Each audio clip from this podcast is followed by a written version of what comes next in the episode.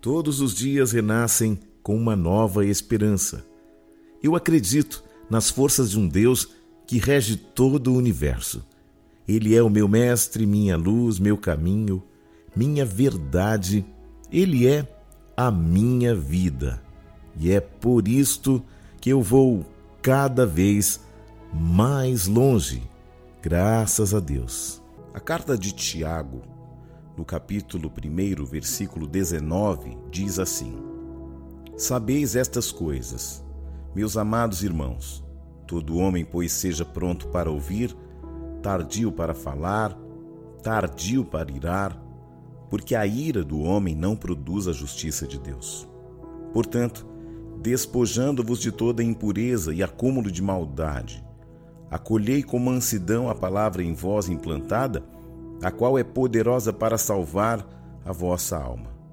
Tornai-vos praticantes da palavra e não somente ouvintes, enganando-vos a vós mesmos. Porque se alguém é ouvinte da palavra e não praticante, assemelha-se ao homem que contempla no espelho o seu rosto natural. Pois a si mesmo se contempla e se retira, e logo se esquece de como era a sua aparência.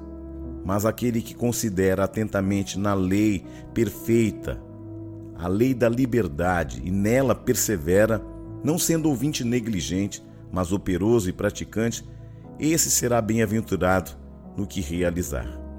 Se alguém supõe ser religioso, deixando de refrear a língua, antes enganando o próprio coração, a sua religião é vã. A religião pura e sem mácula para com o nosso Deus Pai é esta: visitar os órfãos e as viúvas em suas tribulações e a si mesmo guardar-se incontaminado deste mundo. Outro dia me fizeram a seguinte pergunta: Como saber se a minha religião é verdadeira? Então vamos fazer umas minúcias sobre Tiago, capítulo 1, versículo 19 em diante. A ênfase de Tiago é sobre o auto-engano. Se um cristão é enganado pelo inimigo, é uma coisa. Mas se ele peca porque engana a si mesmo, é uma coisa muito mais séria. Muitas pessoas, caro ouvinte, estão pensando que já estão salvas, porque é um religioso, porque vai à missa, porque vai ao culto, porque vai receber um passe lá no Espiritismo. Muitas pessoas pensam que estão salvas, mas ainda não estão. Muitas pessoas pensam que são espirituais e não são. A verdadeira religião, caro ouvinte, ela está centrada na pessoa de Cristo, na palavra de Deus. Jesus disse: Ninguém vem ao Pai a não ser por mim. Quais são as evidências de um crente verdadeiro, de um cristão verdadeiro? A verdadeira religião está centrada na palavra de Deus. Quais são as evidências de um cristão genuíno, verdadeiro. Um cristão genuíno tem a sua vida centrada na palavra de Deus. Ele nasce a partir da palavra de Deus. Existe um nascimento, caro ouvinte, que é carnal, do ventre de uma mãe, de uma mulher. Mas existe um nascimento que é espiritual. João capítulo 3, Nicodemos, que era doutor da lei, foi confrontado pelo próprio Jesus Cristo, quando Jesus vai falar para ele: Nicodemos, necessário vos é nascer de novo. O que é nascido da carne é carne, mas o que é nascido do espírito é espírito.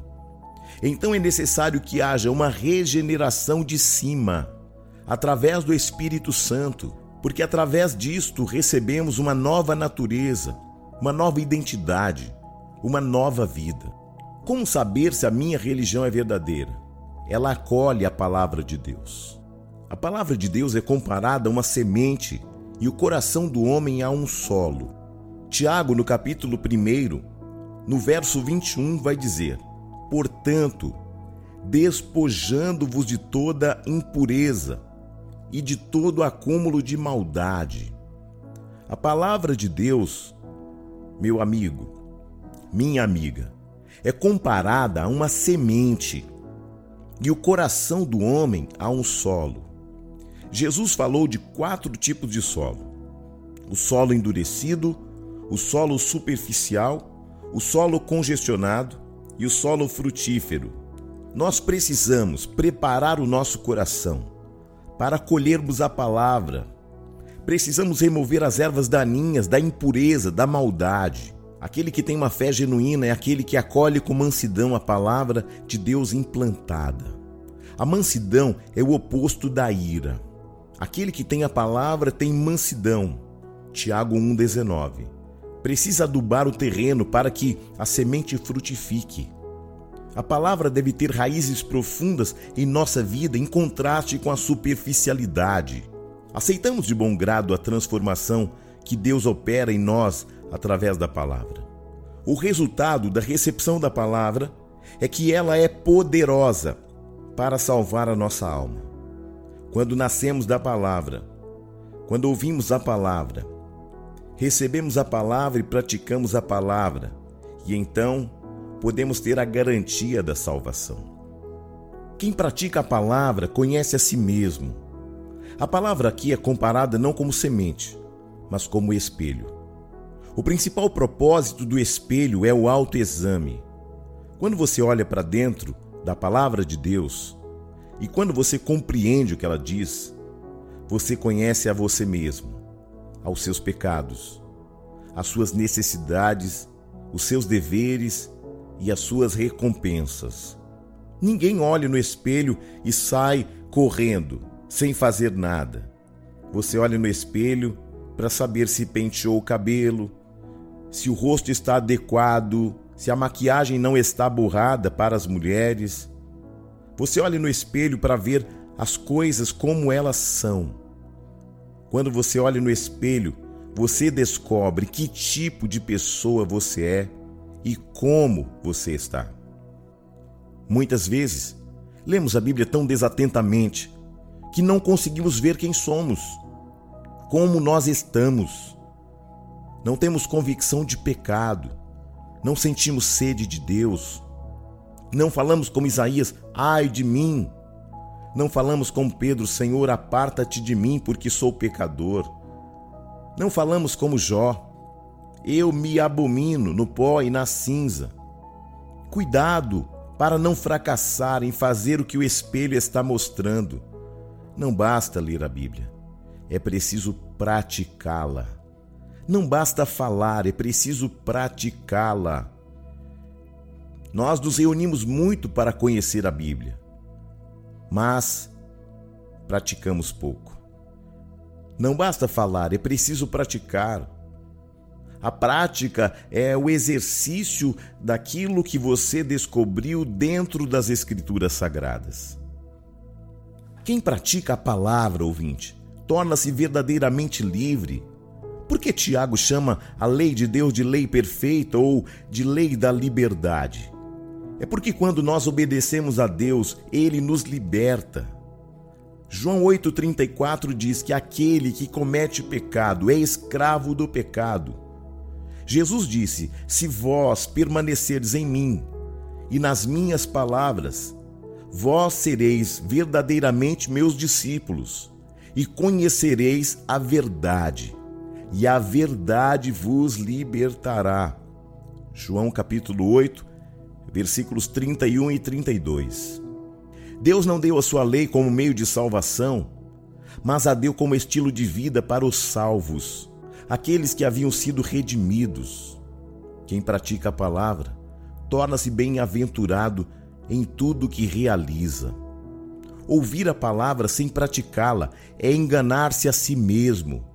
É como olhar no espelho, observar que as roupas estão sujas, manchadas, amarrotadas e não fazer nada. Ouvir a palavra e não praticar é ter uma falsa religião. O verdadeiro cristão tem um relacionamento governado pela palavra. Ele é pronto para ouvir. Ouvir a palavra de Deus. Ele está pronto para ouvir as pessoas. Pronto significa rápido. Temos dois ouvidos para ouvir mais e apenas uma boca esta é a regra de ouro da comunicação interpessoal. Ele é tardio para falar, precisamos estar atento no que falamos, como falamos, quando falamos, com quem falamos e por que falamos. A vida e a morte estão no poder da língua. Há dois perigos também acerca da ira. Sabe aquele temperamento indisciplinado? A implosão da ira, onde as pessoas se ferem em vez de se amarem e se perdoarem, o inimigo leva vantagem sobre nós. O verdadeiro cristão tem suas ações religiosas dirigidas pela palavra. A pura religião e verdadeira vai muito além das doutrinas e rituais. Ela envolve prática, ação. Hoje há um divórcio entre o que professamos e o que vivemos. Aqui, Tiago menciona dois aspectos negativos e um positivo. Tiago alerta sobre o perigo de um temperamento doente, explosivo, de uma língua solta. Jesus disse que a pessoa que nutre raiva, que desemboca em ofensa ao próximo, é passível de condenação. Mateus 5:22. Jesus disse: Digo-vos que toda palavra frívola que proferirem os homens, dela darão conta no dia do juízo. Porque pelas tuas palavras serás justificado e pelas tuas palavras serás condenado. Mateus 12, 26 e 37. Tiago compara a língua como um cavalo sem freios, como um navio sem leme, que pode espatifar-se facilmente nas rochas. Tiago compara a língua como uma fagulha que incendeia uma floresta, uma fonte contaminada, uma árvore que produz frutos venenosos. Tiago compara a língua como uma fera selvagem. Jesus disse que a língua revela o coração. Mateus 12, 34 ao 35. Uma língua controlada significa um corpo controlado. A maledicência, ou chamada fofoca, é o pecado que Deus mais abomina. Você sabia disso? Então leia Provérbios, capítulo 6, verso 19. Está escrito: Nós vivemos no mundo de imundice moral. O mundo é um sistema corrompido que se opõe a Deus. Ser amigo do mundo é ser inimigo de Deus. A marca de um cristão verdadeiro é que ele se afasta de um sistema que corrompe os bons costumes. O salvo tem uma vida nova, uma vida diferente no namoro, no casamento, no sexo, no trabalho, no lazer, nas festas, nas diversões, no dinheiro. Aquele que professa uma verdadeira fé tem compaixão dos necessitados. Tiago não está enfocando a questão doutrinária, mas há um assunto de prática cristã. O conteúdo da fé é a morte expiatória do Cristo e de sua ressurreição gloriosa. O cuidado dos necessitados não são o conteúdo do cristianismo, mas a expressão dele. A preocupação prática da religião de uma pessoa é o cuidado pelos outros. Quando nós olhamos no espelho da palavra, nós vemos a Deus, a nós mesmos e também o nosso próximo. Palavras não substituem as obras. Portanto, as obras não salvam. Quem salva é Jesus. A conclusão que eu faço você quer que Deus o abençoe? Então leia a palavra, descubra o que ela diz e viva de acordo com o que ela está falando. E que a partir desta palavra você possa entender o que é o verdadeiro cristianismo.